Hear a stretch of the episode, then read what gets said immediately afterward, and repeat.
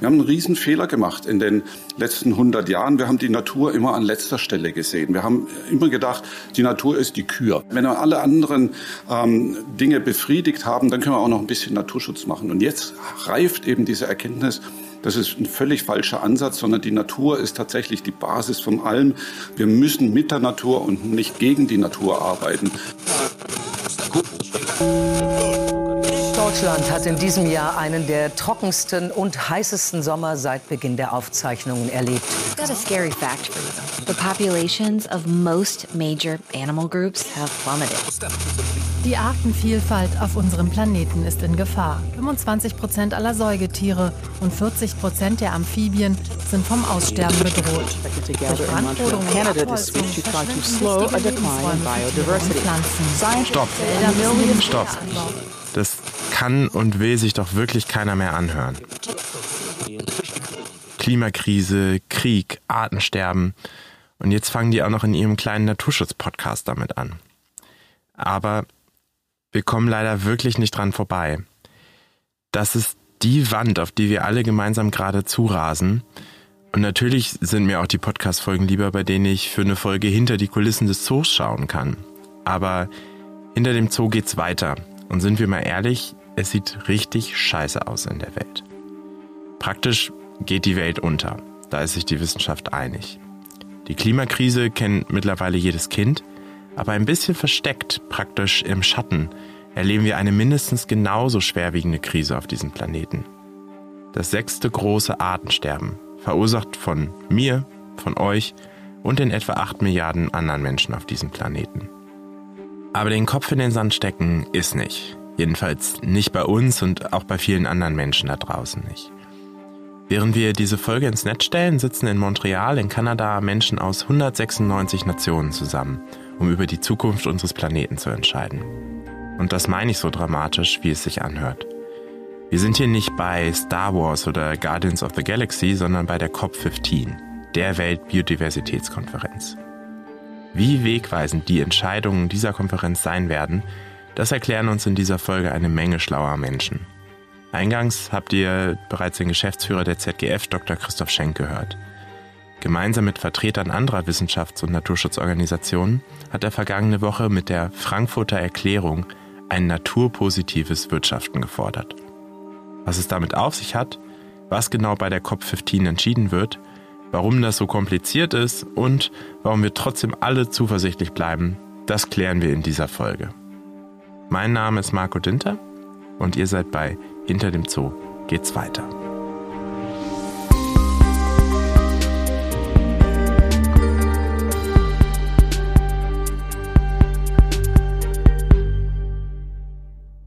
Bevor wir starten, klären wir aber noch mal kurz, was Biodiversität bzw. biologische Vielfalt eigentlich genau ist.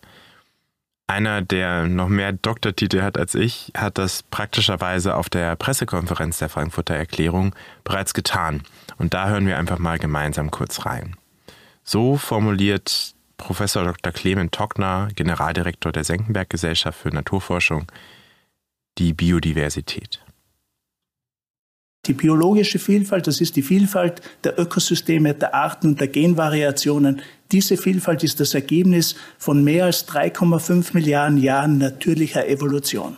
Das sind die Bibliotheken der Natur. Davon hängt unser eigenes Überleben, langfristiges Überleben ab. Es geht also um die komplette Vielfalt des Lebens, praktisch alles, was lebt und miteinander interagiert. Und es ist auch alles irgendwo miteinander verbunden. Aber gleichzeitig verstehe ich euch schon, wenn ihr jetzt sagt, das ist mir immer noch nicht griffig genug. Ich meine, was hat das schlussendlich mit mir zu tun?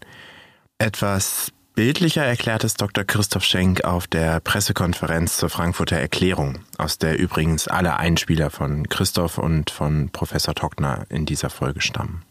Ja, man sagt dann immer so leicht, Biodiversität, das ist äh, das Klima und das ist das Wasser und ist unsere Nahrung. Das hört sich sehr wolkig an, sehr, sehr pauschal, sehr allgemein. Aber jetzt denken Sie sich mal zurück und sagen, okay, ab morgen habe ich nicht mehr saubere Luft, kein sauberes Wasser mehr und nichts mehr zu essen. Und ich garantiere Ihnen, Sie werden nur wenige Tage überleben. Und diese letzten Tage werden für Sie unglaublich grausam und schmerzhaft sein.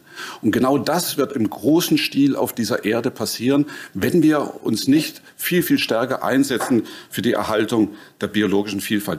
Der Internationale Weltbiodiversitätsrat hat auch 2019 festgestellt, dass 80 Prozent der Sustainable Development Goals, also der Nachhaltigkeitsziele der Vereinten Nationen, 80 Prozent werden nicht erreicht, wenn wir den Verlust der biologischen Vielfalt nicht aufhalten können. Also alles, was da drin steht, ganz wichtige Ziele wie Armutsbekämpfung, ja, wie Bildung, wie Gesundheit und auch Wirtschaft, werden wir nicht halten können, wenn wir den Verlust der Arten und der Ökosysteme und der Gene nicht aufhalten können. Ganz schön krass. Was für ein Horrorszenario aber leider keine Fiktion, sondern absoluter Konsens der Wissenschaft. Zumindest, wenn wir so weitermachen wie bisher. Was heißt es denn jetzt eigentlich, wenn eine Art aus diesem Netzwerk verschwindet, wenn sie ausstirbt? Ich meine, im Grunde könnte es mir doch egal sein, wenn die bayerische Kurzohrmaus oder die Aldabra-Schnecke ausgestorben sind. Oder, Professor Tockner? Erstens, einmal verloren ist zumeist für immer verloren. Und zweitens, wir wissen nicht, was ein 10, 20 oder gar 30-prozentiger Rückgang für die Natur und langfristig für unser eigenes Überleben bedeutet. Und wenn wir das nicht wissen und abschätzen können, dann müssen wir besonders Vorsicht walten lassen. Und es ist eine fundamentale Aufgabe verantwortungsvoller Politik, in die Vorsorge zu investieren, jetzt und für die zukünftigen Generationen.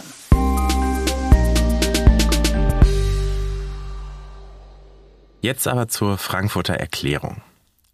Die Frankfurter Erklärung wurde vergangene Woche, Ende November 2022, veröffentlicht.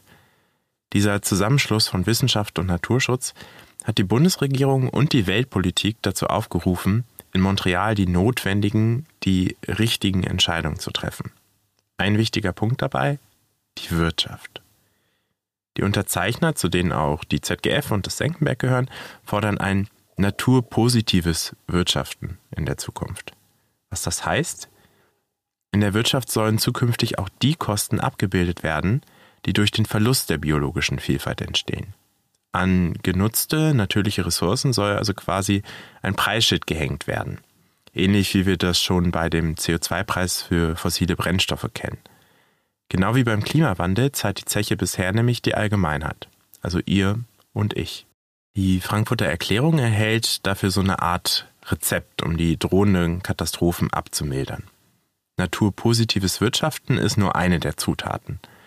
Außerdem geht es um den Ausbau von Schutzgebieten, also einem klaren Bekenntnis, 30 Prozent des Planeten bis 2030 unter Schutz zu stellen. Wir wissen, dass wir deutlich mehr Schutzgebiete brauchen. Es gibt dieses Ziel im Raum und das wird auch in Montreal dann diskutiert. Das sind die 30 Prozent der Landfläche und 30 Prozent der Meeresflächen. Am Land sind wir äh, ungefähr bei der Hälfte, im Meer sind wir beim Drittel. Also es sind Riesenaufgaben vor uns. Und da sehen wir eben auch, wie schon erwähnt, die Klimakrise, die Klimakrise und die Biodiversitätskrise zusammenlaufen. Weil wenn man diese 30 Prozent Schutzgebietsfläche schaffen würden, würden wir damit 500 Gigatonnen CO2 im System lassen und eben nicht gefährlich in die Atmosphäre abgeben. 500 Gigatonnen kann man sich nicht so richtig was vorstellen. Das sind die Emissionen von 100 Jahren und zwar nicht von Liechtenstein, wie man vielleicht denken würde, sondern von den Vereinigten Staaten von Amerika. Das ist die Menge, ähm, die man damit schützen würde und natürlich auch äh, die Tiere und Pflanzen. Und gerade haben wir auch schon gehört, auch das wäre eine Prävention, was die Pandemien angeht. Jetzt kann sich ja jeder hinstellen und behaupten, ich kenne die Lösung. Aber so einfach machen es sich die Unterzeichner nicht. Sie bieten in der Frankfurter Erklärung auch ihre Hilfe bei den Lösungen an. Wir als Wissenschaftsorganisationen möchten gemeinsam den Ausbau der globalen Biodiversitätsdatenbank vorantreiben und die Daten und die Informationen offen für alle verfügbar machen. Zugleich gibt es innovative Technologien, wie eben satellitengestütztes Monitoring, genomische Verfahren, die es uns erlauben, mehr und mehr die Veränderungen der Natur und der biologischen Vielfalt in Echtzeit zu verfolgen. Damit haben wir Frühwarnsysteme und können sehr rasch einfach sehen, wann wir nahe an einen Kipppunkt herankommen, wo wir eingreifen müssen. Aber es hilft auch uns, umweltschädigendes Handeln schnell und eindeutig zu identifizieren. Das große Ziel ist es, ein Modell der belebten Welt zu erarbeiten, ähnlich wie die Klimamodelle. Das ist eine riesige Herausforderung für die Wissenschaft. Wenn wir die Welt retten wollen, und da sind wir doch wieder ein bisschen bei Guardians of the Galaxy, dann geht es nur gemeinsam. Politik, Wirtschaft, Wissenschaft und wir alle zusammen. Das Leben ist nun leider etwas komplexer als ein Hollywood-Blockbuster und hat einen deutlich schlechteren Soundtrack. Deswegen sitzen aktuell Vertreterinnen und Vertreter von 196 Staaten in Montreal und diskutieren, wie es die kommenden acht Jahre mit dem Schutz der Biodiversität weitergeht. Wir brauchen greifbare Ergebnisse und vor allem müssen die auch umgesetzt werden, sagt Clement Hockner. Der Weltklimagipfel in Sharm el-Sheikh war eine Enttäuschung. Das wurde auch schon erwähnt, äh, dass die Erderwärmung und der Rückgang der biologischen Vielfalt eng verwobene Menschheitskrisen sind. Umso mehr muss der Weltnaturgipfel in Montreal zum Erfolg werden. Aber es gibt jetzt schon mehr als 250.000 internationale Abkommen. Und die meisten davon sind nicht wirksam, weil es geht nicht nur darum, dass man große Visionen und Ziele formuliert, sondern es geht darum, dass die dann rigoros um und durchgesetzt werden. Weil sonst geben wir unsere Zukunft aus der Hand, denn wir, je länger wir warten, desto schwieriger wird es, gegenzusteuern und desto aufwendiger wird es.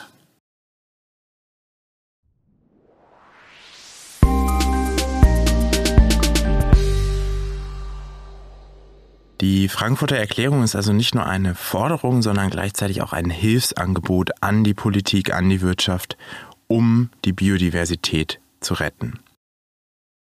Natürlich geht die Frankfurter Erklärung noch weiter, deswegen packe ich euch einen Link in die Show Notes, wo ihr das Ganze dann nochmal nachlesen könnt. Jetzt geht es aber erstmal um die COP15 in Montreal. Dort müssen wirklich Beschlüsse gefasst werden, die zeitnah auch umgesetzt werden sollen. Und damit beschäftigt sich gerade eine Menge kluger Köpfe. Neben den 196 Mitgliedstaaten sind auch Vertreter von NGOs dabei. Einer davon ist Dr. Georg Schwede, ehemaliger Geschäftsführer von WWF Deutschland und WWF International und mittlerweile bei Campaign for Nature, einer NGO, die sich für das 30x30-Ziel einsetzt, wo es darum geht, große Schutzgebiete zu schaffen. Bevor er nach Montreal geflogen ist, hat meine Kollegin Katharina Hensen von der ZGF ihn nochmal interviewt und unter anderem gefragt, welche Ergebnisse er sich von Montreal erhofft. Ja, ich hoffe, dass wir ein Abkommen ähm, erreichen, was endlich äh, diese Trendwende, diese notwendige Trendwende beim Erhalt der biologischen Vielfalt einleitet. Äh, denn wir müssen einfach konstatieren, ähm, 30 Jahre nach Rio, ähm, dass die internationale Politik völlig versagt hat, äh, den Verlust an biologischer Vielfalt ähm, auch nur in ja, gewissen Maßen aufzuhalten. Es geht rapide bergab. Ähm, und wenn man sich jetzt die nächsten zehn Jahre anschaut, äh, den Wissenschaftlern Glauben schenkt, sind die nächste, ist die nächste Dekade die entscheidende. Also die entscheidende, um letztendlich das 1,5 Grad Ziel zu erreichen, wo die äh, biologische Vielfalt gerade durch Schutz und Restaurierung, Renaturierung von Flächen eine zentrale Rolle spielt. Äh, wir steuern auf Kipppunkte zu. Ähm, selbst bei dem anderthalb Grad Ziel werden vielleicht vier Kipppunkte erreicht. Und wir würden äh, auch zusteuern auf eine Zukunft, wo wir vielleicht eine, eine Million ähm, Tier- und Pflanzenarten verlieren. Das heißt, ähm, die ähm, Dringlichkeit und die Notwendigkeit, hier ein Ergebnis ähm, zu erzielen, was ja vom ähm, Weltbiodiversitätsrat auch angemahnt wird, ein transformatives, also das ist eine Transformation in vielen Bereichen der Wirtschaft, den Umgangs mit der Natur insgesamt einleitet und was dementsprechend ambitioniert ist, einfach entscheidend für die Zukunft der Menschheit. Das muss man so ganz klar sagen. Das World Economic Forum hat zwei die zwei größten Risiken für die Zukunft der Menschheit benannt und auch die Wahrscheinlichkeit, dass sie eintreten. Und an erster Stelle steht der Klimawandel und an zweiter Stelle steht die Biodiversitätskrise.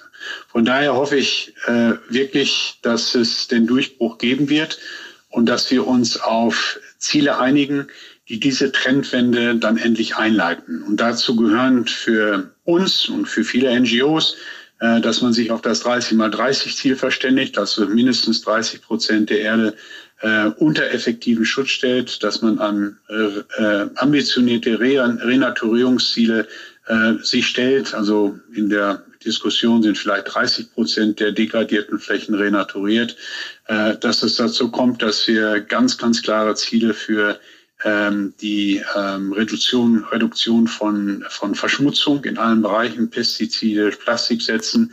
Ähm, das ist entscheidend.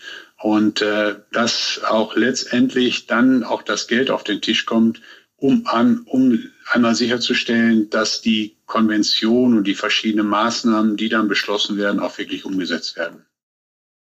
Georg hat es gerade gesagt und damit ja eigentlich auch bestätigt, was wir vorher schon von Christoph Schenk und Clement Hockner gehört haben.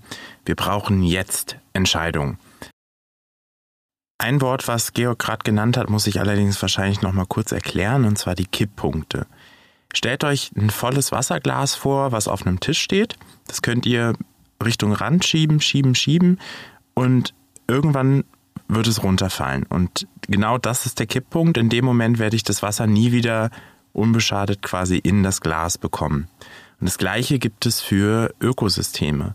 Wenn wir den Regenwald abholzen, kommt irgendwann der Punkt, wo der Regenwald nicht mehr genug Wasser verdunstet, um Regenwald zu bleiben. Und von dort werden wir auch nie wieder zurückkommen in das ursprüngliche Ökosystem in den Regenwald. Das heißt, wir müssen vorher einschreiten. Jetzt aber zu Montreal. Dort sitzen 196 verschiedene Nationen zusammen, eine Menge Menschen, die alle auf die Wissenschaft vertrauen. Und man könnte sich natürlich fragen, warum finden die nicht einfach eine Lösung? Es muss doch gehen. Und die Antwort ist so erschreckend wie einfach. Es geht natürlich mal wieder ums Geld. Zwischen dem, was wir für den Naturschutz ausgeben müssten und investieren müssten und dem, was bisher ausgegeben wird, da klafft eine riesige Lücke. Und Georg Schwede weiß auch warum. Ja, so kann man es benennen. Also wenn wir uns die Finanzierungslücke anschauen, äh, die besteht. Also es, äh, es gibt Studien, ähm, äh, wo ganz klar gesagt wird, Finanzierung, Finanzierungslücke beträgt 700 Milliarden äh, jährlich. Oh das ist notwendig, äh, um wirklich alle Maßnahmen zu ergreifen. Und ähm, ähm, das ist eine riesen äh, Finanzierungslücke. Unsere Recherchen äh, zeigen, äh, dass wir bisher nur ungefähr äh, sieben, siebeneinhalb Milliarden an neuen Commitments haben. Das heißt, da klafft eine riesen Finanzierungslücke und das ist sicherlich die Achillesferse der ganzen, äh, den, bei den ganzen Verhandlungen, weil das hat äh, der globale Süden, wie auch jetzt bei der Klimakonferenz ganz klar deutlich gemacht. Zum einen äh, ist der Norden hauptsächlich verantwortlich äh, durch das Wirtschaftsverhalten, durch Konsumverhalten für den Biodiversitätsverlust. Und zweitens äh, müssen sie deshalb ähm, auch das meiste zahlen. Und sollten die ähm, die Gelder nicht auf den Tisch legen, wird es vielleicht kein Abkommen geben. Und es wird auf jeden Fall auch dann so sein, dass die, die Beschlüsse, die gefasst werden, auch wahrscheinlich nicht umgesetzt werden. Und das andere zentrale Thema ist, äh, was damit zusammenhängt, 196 Staaten mit völlig unterschiedlichen ähm, ähm, Entwicklungsstadien, äh, mit völlig unterschiedlichen Entwicklungsszenarien, äh, wirklich unter einen Hut zu bringen. Mhm. Und ähm, das zeigt die Schwäche auf von multilateralen Prozessen auf. Ähm, das hat man, wie gesagt, schon mal schick gesehen und das werden wir sicherlich auch ähm, in ähnlicher Form auch ähm, jetzt bei der COP15 in Montreal sehen. Verdammt, das äh, klingt ganz schön kompliziert. Jetzt muss es bei solchen Entwicklungen natürlich immer Menschen geben, die Vorreiter sind, die äh, und die Sache voranbringen, so ein bisschen die Jeanne d'Arc der Biodiversitätskonferenz. Georg, hat Deutschland so eine Vorreiterrolle? Ja, Deutschland äh, spielt, sage ich mal, offiziell keine Rolle, weil äh, alle EU-Mitgliedstaaten, die 27, ähm, sich innerhalb der EU vorher absprechen, während der COP absprechen und so immer ähm, entweder über die EU-Kommission oder über die EU-Präsidentschaft, die zurzeit äh, Tschechien innehat, dann dort ähm, ähm, Interventionen macht und dann an den Verhandlungen teilnimmt und äh, letztendlich ähm, äh, die, die Eingaben macht und die Position äh, deutlich macht. Also es ist immer, dass die äh, verschiedenen Vertreter der EU immer on behalf of äh, der EU 27 sprechen. Ja. Ähm, natürlich hat Deutschland als drittgrößte, derzeit drittgrößte Volkswirtschaft äh, ein enormes ökonomisches äh, und politisches Gewicht in der Welt. Und da muss ich ganz ehrlich sagen, ähm, ist bisher das nicht deutlich geworden. Äh, bei den Vorbereitungstreffen, die wir hatten, äh, bei dem, was wir hören, wie sich die deutsche ähm, Politik auch in den Verhandlungen äh, letztendlich innerhalb der EU äh, hervorgetan hat, ja, das klingt jetzt irgendwie noch nicht so, als würde Deutschland wirklich viel Einfluss auf die ganze Geschichte nehmen. Wie sieht es denn aus mit der Öffentlichkeit? In den letzten Jahren haben wir ja festgestellt, dass auch Zivilpersonen eine Menge Druck auf die Politik aufbauen können. Ist das Thema COP und Biodiversitätsverlust denn schon in der Öffentlichkeit angekommen, Georg? Nein, ganz klar nein. Ich habe jetzt gestern noch mal eine Grafik gesehen, äh, wie gering eigentlich die Medienaufmerksamkeit ist äh, gegenüber zum Beispiel dem Klimathema. Da ist die Berichterstattung oder die Aufmerksamkeit für die Biodiv kann man als leises Grundrauschen äh, vernehmen. Äh, von daher ganz klar nein, es ist nicht in den Medien genug. Äh, die Medien machen nicht genug dazu. Und äh, das führt dann dazu, dass die COP eben nicht den entsprechenden ähm, ähm, die Aufmerksamkeit hat. Dann haben wir das Timing der Konferenz war natürlich auch sehr unglücklich, gleichzeitig mit der Fußballweltmeisterschaft, so dass das natürlich auch äh, dazu führen wird, dass äh, nicht dementsprechend berichtet wird. Und das heißt, dass äh, einfach durch die Öffentlichkeit, durch die Medien auch ein geringer Druck auf die vorhandenen Parteien da ist versuchen wir immer zu ändern. Ähm, aber ja, ähm, das große Rad werden wir da nicht drehen können, um wirklich die, die, die globale Aufmerksamkeit jetzt auf diese zentrale äh, oder die Rolle äh, auf die COP und mit der auf die zentrale Rolle, die sie COP spielt für die Zukunft der Menschheit spielt, das wird schwer sein. Ähm, ja, so ist das. Und äh, ich denke nicht, dass viele Leute wirklich wissen, äh, was auf dem Spiel steht. Ähm, das muss man ganz, ganz deutlich so sagen. Das will ich dann doch noch ein bisschen genauer wissen. Was steht denn eigentlich auf dem Spiel und für wen? Ja, ich denke, für wen? Für uns alle und äh, nicht weniger als äh, letztendlich die, die Lebensgrundlagen, die entscheidend sind für unsere, ähm, äh, für die Zukunft der Menschheit. Das, das ist so. Ähm, das sagen uns die Wissenschaftler immer wieder.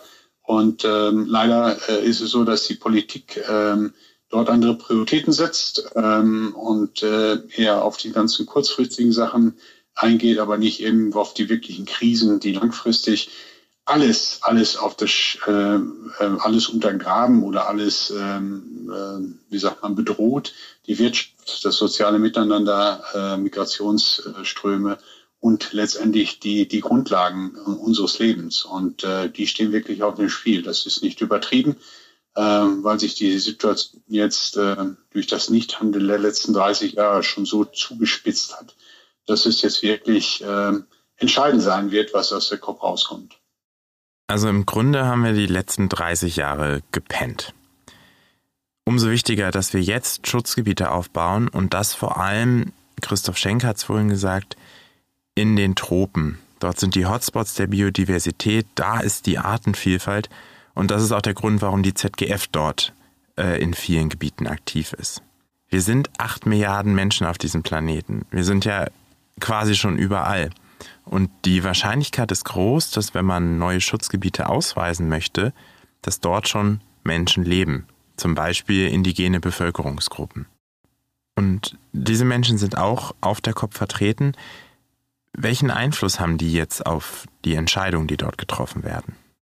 Ja, die spielen äh, unserer Meinung nach eine ganz entscheidende Rolle ähm, bei, der, bei den ganzen Abschlüssen, dass deren Rechte gestärkt werden, weil äh, man muss eben sehen, dass 80 Prozent zum Beispiel der Flächen, die eventuell als äh, neue 30 mal 30 Schutzgebiete ausgewiesen eben in Gebieten liegen, ähm, in denen indigene Völker leben. Und deshalb ist es entscheidend, ähm, dass es bei der neuen Ausweisungen von Schutzgebieten zu keinen Menschenrechtsverletzungen kommt, wie es in der Vergangenheit leider oft passiert ist. Äh, und dass man diese Menschen ganz, ganz eng auch einbindet, dass man deren Rechte ähm, gewahrt und äh, sie letztendlich auch bei der Umsetzung beteiligt. Äh, das ist sicherlich für viele der Ziele, ob das jetzt äh, 30 mal 30 ist oder Restoration, äh, ganz entscheidend äh, für einmal ein faires Abkommen und dann auch natürlich entscheidend für die gute Umsetzung.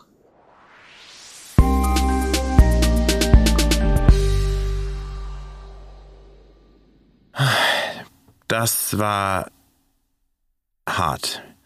Das war jetzt wirklich eine Folge, wo nicht nur ich, sondern sicher auch ihr euch so ein bisschen durchbeißen musstet, aber wir haben eine Menge gelernt. Die Wissenschaft ist sich einig, es ist nicht nur der Klimawandel, der uns bedroht, sondern auch der Verlust der biologischen Vielfalt. Und dieses Artensterben muss dringend aufgehalten werden. Bei der COP15 in Montreal werden gerade eine Menge wichtige Entscheidungen getroffen und das ist vermutlich die wichtigste Konferenz der Menschheitsgeschichte. Wenn alles gut läuft, dann schaffen wir es vielleicht noch, diesen taumelnden Planeten zu retten. Das Worst-Case-Szenario möchte ich mir lieber gar nicht vorstellen. Ich bin Marco Dinter. Das war eine etwas ernstere Folge von Hinter dem Zoo geht's weiter. Und die letzten Worte überlasse ich heute mal Professor Dr. Clement Tockner vom Senckenberg-Institut. Wenn wir die Trendwende hin zu einem ressourcen- und naturschonenden wirtschaftlichen Handel nicht schaffen, dann laufen wir Gefahr, dass das Anthropozän, das Zeitalter des Menschen, zur wohl kürzesten Epoche der Erdgeschichte wird.